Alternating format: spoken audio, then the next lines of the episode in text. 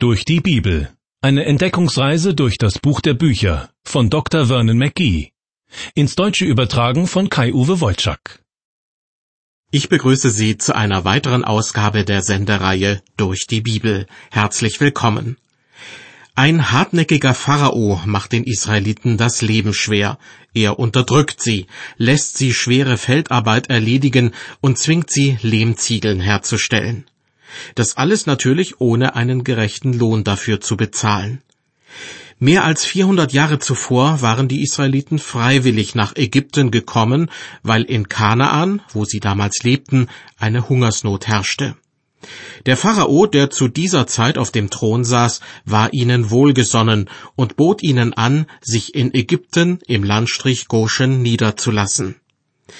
Nachfolgende Pharaonen verhielten sich den Israeliten gegenüber dagegen immer feindseliger. Deshalb wurde eines Tages Mose von Gott zum Anführer des Volkes berufen.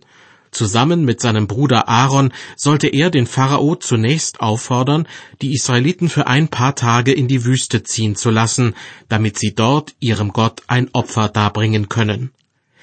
Der Pharao weigert sich woraufhin Gott nach und nach neun schwere Plagen über das Land Ägypten kommen lässt. Doch der Pharao zeigt sich weiterhin uneinsichtig. Deshalb kündigt Gott eine zehnte Plage an. Es wird die letzte sein. Gott spricht zu Mose, eine Plage noch will ich über den Pharao und Ägypten kommen lassen. Dann wird er euch von hier wegziehen lassen, und nicht nur das, sondern er wird euch von hier sogar vertreiben. Mehr dazu erfahren Sie gleich aus dem zweiten Buch Mose, Kapitel 12, Abvers 13. Die zehnte Plage, die Gott über die Ägypter kommen lassen wird, soll den Pharao endlich dazu bringen, die Israeliten aus seinem Land ziehen zu lassen. Durch Mose wurde ihm angekündigt, dass der Gott Israels alle Erstgeborenen in Ägypten töten werde. Interessanterweise bekommen die Israeliten diesmal keine pauschale Zusage von Gott, dass diese zehnte Plage sie nicht treffen wird, sondern sie sollen umfangreiche Vorbereitungen für jene Nacht treffen, in der Gott seine Ankündigung wahrmachen wird. Am Abend, bevor dies geschieht, sollen sie in jeder Familie ein Lamm schlachten, es am Feuer braten und gemeinsam verzehren. Allerdings nicht in gemütlicher, entspannter Atmosphäre, sondern abmarschbereit. Wörtlich heißt es, ihr sollt gegürtet sein und eure Schuhe an euren Füßen haben und den Stab in der Hand und sollt es essen als die, die hinwegeilen. Der zentrale Punkt ist aber die folgende Anordnung, die Mose an seine Landsleute weitergibt. Die Israeliten sollen das Blut jedes geschlachteten Lammes an die Pfosten und die obere Schwelle der Eingangstür streichen, gewissermaßen als Erkennungszeichen. Was es mit diesem Zeichen auf sich hat, wird im zweiten Buch Mose, Kapitel 12, Vers 13 erklärt. Gott spricht zu Mose, dann aber soll das Blut euer Zeichen sein an den Häusern, in denen ihr seid. Wo ich das Blut sehe, will ich an euch vorübergehen, und die Plage soll euch nicht widerfahren, die das Verderben bringt, wenn ich Ägyptenland schlage.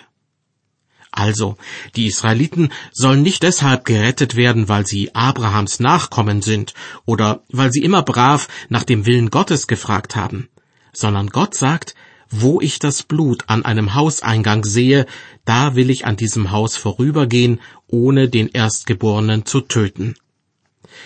Das hebräische Wort für vorübergehen oder vorüberschreiten hat dem sogenannten Passafest seinen Namen gegeben, das bis heute zu den wichtigsten Festen im Judentum gehört. Gott höchstpersönlich ordnet an, dass dieses Fest jedes Jahr aufs Neue an die Befreiung der Israeliten aus der ägyptischen Sklaverei erinnern soll. Hören Sie dazu jetzt aus Kapitel 12 die Verse 14 bis 16. Gott spricht zu Mose und seinem Bruder Aaron, Ihr sollt diesen Tag als Gedenktag haben und sollt ihn feiern als ein Fest für den Herrn, ihr und alle eure Nachkommen als ewige Ordnung. Sieben Tage sollt ihr ungesäuertes Brot essen. Schon am ersten Tag sollt ihr den Sauerteig aus euren Häusern tun. Wer gesäuertes Brot isst, vom ersten Tag an bis zum siebten, der soll ausgerottet werden aus Israel. Am ersten Tag soll heilige Versammlung sein, und am siebenten Tag soll auch heilige Versammlung sein. Keine Arbeit sollt ihr dann tun, nur was jeder zur Speise braucht, das allein dürft ihr euch zubereiten. Während der Passawoche soll am ersten und am siebten Tag eine Festversammlung stattfinden, und die Arbeit soll auf das Allernötigste beschränkt bleiben. Allein daran kann man erkennen, was für eine große Bedeutung Gott diesem Fest, dem Passafest, zumisst. Dass er sie aus der ägyptischen Knechtschaft befreien wird, soll ihnen im Gedächtnis bleiben. Und jede neue Generation soll erfahren, dass Gott das Klagen seines Volkes gehört hat und mit mächtiger Hand gegen die Unterdrücker vorgegangen ist. Vers 17 Haltet das Gebot der ungesäuerten Brote, denn eben an diesem Tage habe ich eure Scharen aus Ägyptenland geführt. Darum sollt ihr diesen Tag halten, ihr und alle eure Nachkommen, als ewige Ordnung. In der vorigen Sendung habe ich bereits darauf hingewiesen, was es mit dem ungesäuerten Brot auf sich hat. Für die Zubereitung von Brot wurde offenbar schon zur Zeit des Alten Testaments häufig Sauerteig verwendet. Dazu wird eine kleine Menge Teig durch Milchsäurebakterien und Hefen in Gärung gehalten. Bei der Zubereitung von Brotteig fügt man dann ein bisschen von dem Sauerteig hinzu. Das lockert den Teig auf, weil durch die Gärung Kohlendioxid im Brotteig aufsteigt. Außerdem entsteht das kräftige Sauerteigaroma, das von vielen Leuten sehr geschätzt wird. Diese Eigenschaft, dass ein kleines Stückchen Sauerteig ausreicht, um ein Sauerteigbrot herzustellen, wird an vielen Stellen der Bibel zu einem Sinnbild für die Sünde. Die Sünde kann noch so unscheinbar und klein sein, und wird sich dennoch im Leben eines Menschen ausbreiten. Dass beim Passafest ungesäuertes Brot gegessen werden soll, hat also die Bedeutung, unter euch, dem Volk Gottes, soll keine Sünde sein. Das ungesäuerte Brot erinnert aber auch an eine ganz praktische Notwendigkeit. In Vers 39 wird davon noch die Rede sein. Vor ihrer Flucht aus Ägypten werden die Israeliten keine Zeit mehr haben, um Sauerteigbrot herzustellen. Sie erinnern sich, im Zusammenhang mit dem gebratenen Lamm war eben davon die Rede gewesen, dass die Leute es gegürtet, mit Schuhen an den Füßen und mit dem Stab in der Hand verspeisen sollen. An diese Situation sollen sich die Israeliten auch in späteren Jahren bei der Feier des Passamals erinnern, indem sie dann erneut ungesäuertes Brot essen. Weiter ab Vers 18. Hier wird beschrieben, wie das Passafest auch in Zukunft gefeiert werden soll. Gott spricht zu Mose und seinem Bruder Aaron, am vierzehnten Tage des ersten Monats, am Abend, sollt ihr ungesäuertes Brot essen, bis zum Abend des einundzwanzigsten Tages des Monats, so dass man sieben Tage lang keinen Sauerteig finde in euren Häusern. Denn wer gesäuertes Brot isst, der soll ausgerottet werden aus der Gemeinde Israel. Auch ein Fremdling oder ein Einheimischer des Landes. Keinerlei gesäuertes Brot sollt ihr essen, sondern nur ungesäuertes Brot, wo immer ihr wohnt. Ungesäuertes Brot ist alles andere als ein Hochgenuss. Es schmeckt ziemlich fade. Und als fade empfinden viele Leute es auch, wenn sie die Bibel lesen, das unverfälschte Wort Gottes, dem bildlich gesprochen kein Sauerteig zugesetzt wurde. Entsprechend sind die Erfahrungen jener Leute, wenn sie sonntags in den Gottesdienst gehen. Sie mögen die feierliche Atmosphäre, freuen sich auf die Begegnungen mit Gleichgesinnten und singen voller Inbrunst Lobpreislieder. Aber bei der Predigt schalten sie innerlich ab, hören erst gar nicht richtig zu oder lassen das, was gesagt wird, nicht bis in ihr Herz vordringen. Denn das Wort Gottes und die Auslegung dazu in der Predigt ist ihnen einfach zu fade, wie ein Stück ungesäuertes Brot. Gott hat Mose und Aaron mitgeteilt, wie auch zukünftig das Passafest als Erinnerung an die Befreiung aus Ägypten gefeiert werden soll. Ab Vers 21 geht es nun um die Vorbereitungen für den entscheidenden Abend und die entscheidende Nacht. Die Befreiung der Israeliten steht unmittelbar bevor. Im Bibeltext wird berichtet, und Mose berief alle Ältesten Israels und sprach zu ihnen, Lest Schafe aus und nehmt sie für euch nach euren Geschlechtern und schlachtet das Passa und nehmt ein Büschel Isop und taucht es in das Blut in dem Becken und bestreicht damit die Oberschwelle und die beiden Pfosten. Und kein Mensch gehe zu seiner Haustür heraus bis zum Morgen. Denn der Herr wird umhergehen und die Ägypter schlagen. Wenn er aber das Blut sehen wird an der Oberschwelle und an den beiden Pfosten, wird er an der Tür vorübergehen und den Verderber nicht in eure Häuser kommen lassen, um euch zu schlagen. In den folgenden Versen 24 bis 28 wird noch einmal Bezug darauf genommen, dass die Israeliten künftig jedes Jahr durch das Passafest die jetzt unmittelbar bevorstehende Befreiung aus der ägyptischen Knechtschaft feiern sollen. Mose schärft den Ältesten aus dem Volk Israel ein, was Gott ihm dazu aufgetragen hat.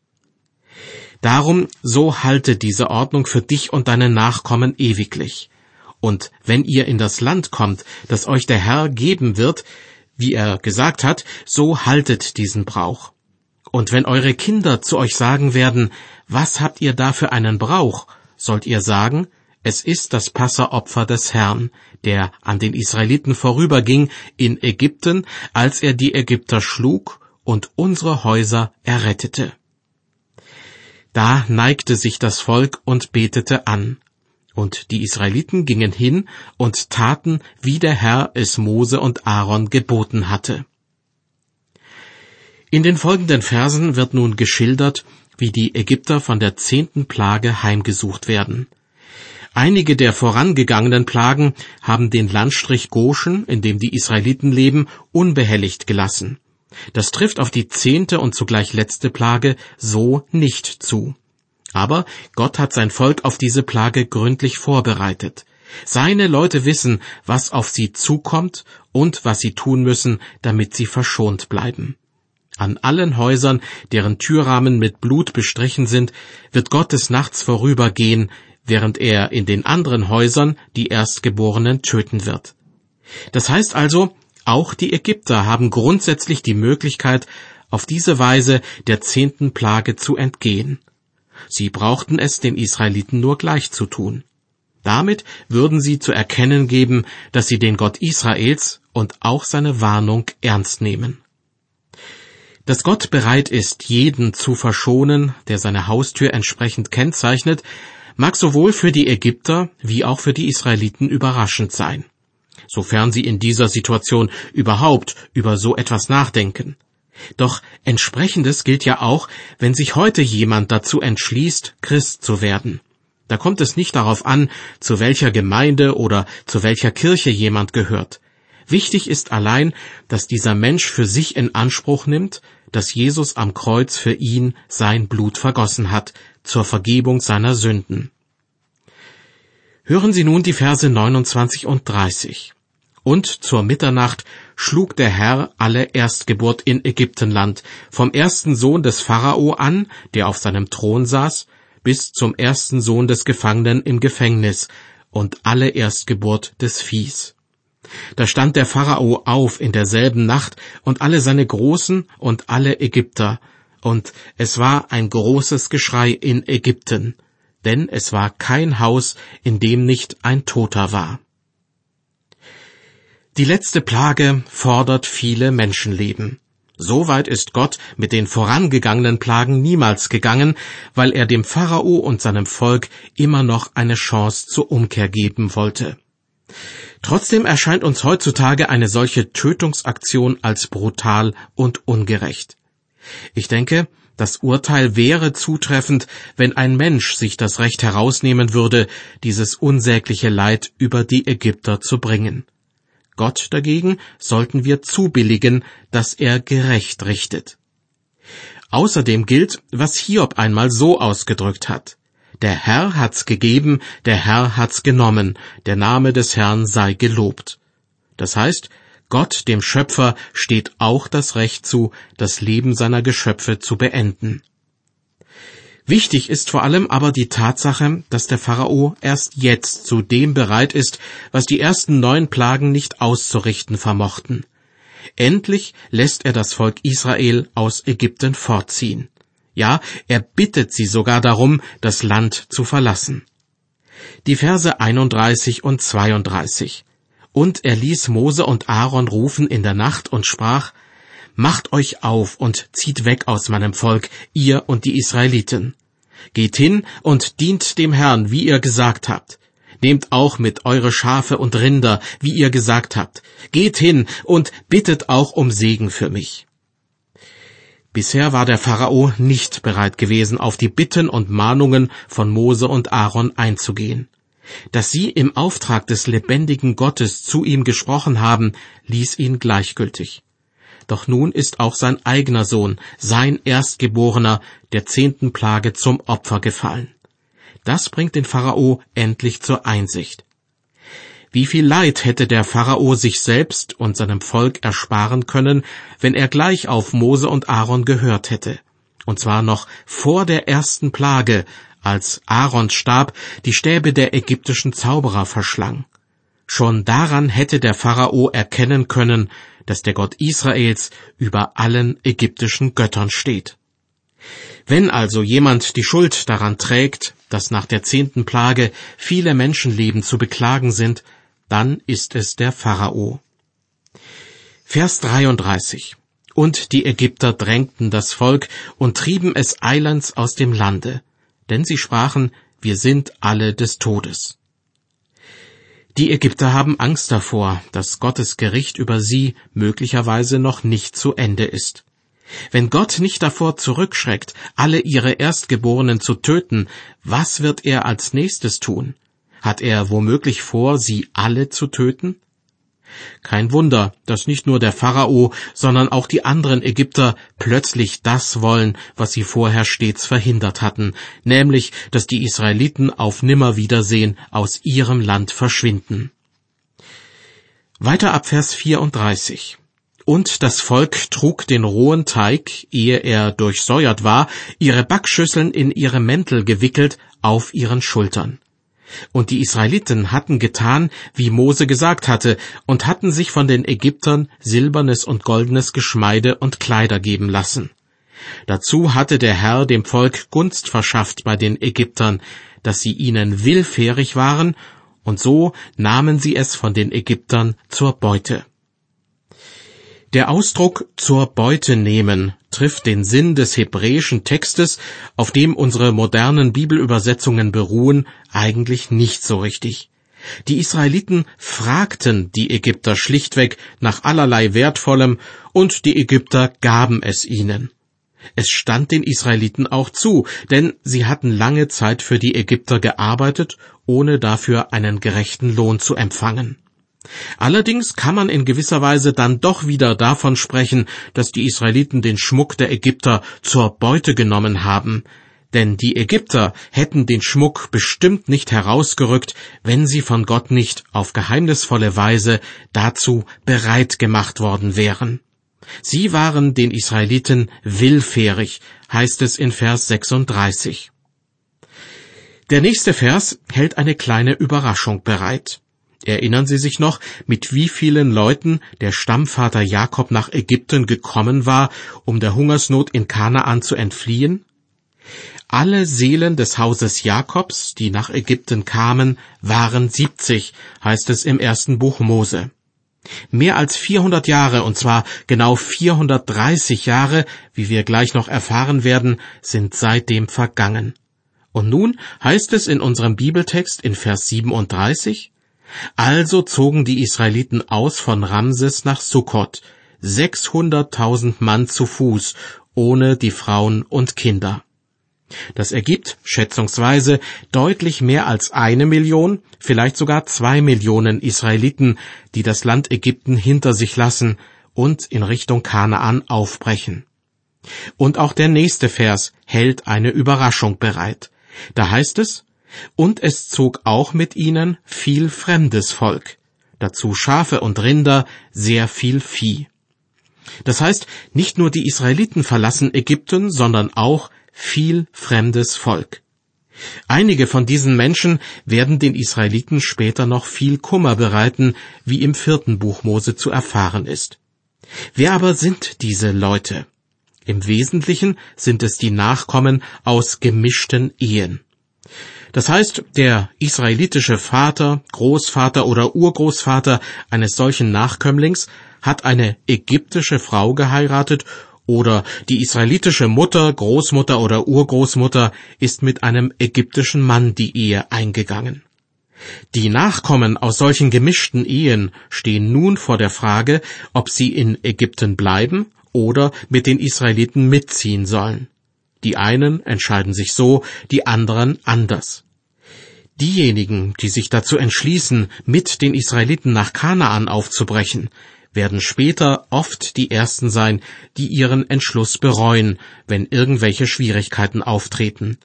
Und Schwierigkeiten wird es tatsächlich zuhauf geben. Ich lese weiter ab Vers 39. Und sie backten aus dem rohen Teig, den sie aus Ägypten mitbrachten, ungesäuerte Brote denn er war nicht gesäuert, weil sie aus Ägypten weggetrieben wurden und sich nicht länger aufhalten konnten und keine Wegzehrung zubereitet hatten.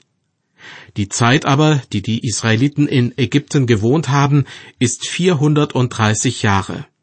Als diese um waren, an eben diesem Tage zog das ganze Heer des Herrn aus Ägyptenland. Eine Nacht des Wachens war dies für den Herrn, um sie aus Ägyptenland zu führen. Darum sollen die Israeliten diese Nacht dem Herrn zu Ehren wachen, sie und ihre Nachkommen. Aus heutiger Sicht mag es verwundern, wie wichtig Gott die feierliche Erinnerung an die Befreiung der Israeliten nimmt. Immer wieder werden die Israeliten ermahnt, jedes Jahr aufs Neue das Passafest zu feiern und sich dabei die Ereignisse von damals in Erinnerung zu rufen. Aber genau das ist die beste Art und Weise, den kommenden Generationen davon zu berichten, was Gott getan hat. Schließlich gibt es vom Auszug aus Ägypten keine Fotos oder Filmaufnahmen, die man gemeinsam mit den Kindern und Kindeskindern anschauen könnte.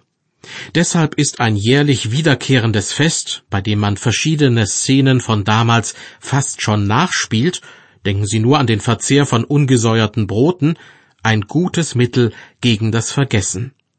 Eigentlich, denn wie wir später noch sehen werden, werden die Israeliten eine Zeit lang vergessen, was Gott der Herr für sie getan hat.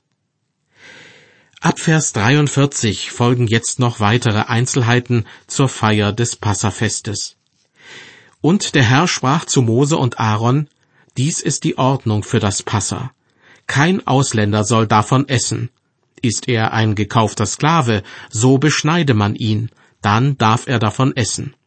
Ist er aber ein Beisasse oder Tagelöhner, so darf er nicht davon essen. In einem Hause soll man es verzehren. Ihr sollt nichts von seinem Fleisch hinaus vor das Haus tragen und sollt keinen Knochen an ihm zerbrechen. Die ganze Gemeinde Israel soll das tun. Wenn ein Fremdling bei dir wohnt und dem Herrn das Passa halten will, der beschneide alles, was männlich ist. Alsdann trete er herzu, dass er es halte, und er sei wie ein Einheimischer des Landes. Aber ein Unbeschnittener darf nicht davon essen.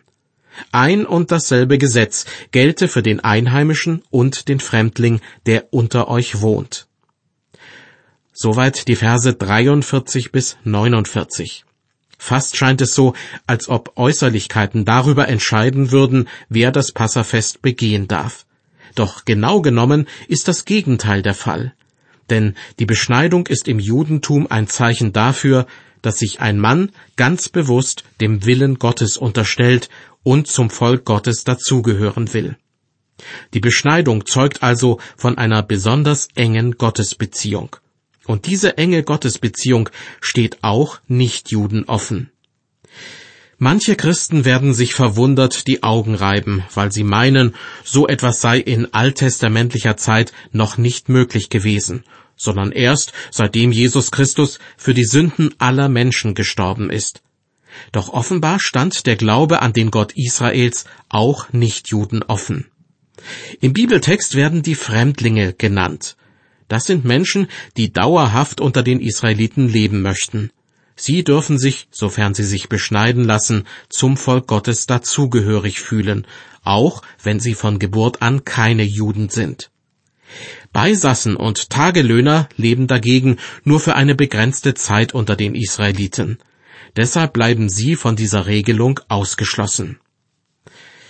Und damit kommen wir zu den beiden letzten Versen aus Kapitel 12.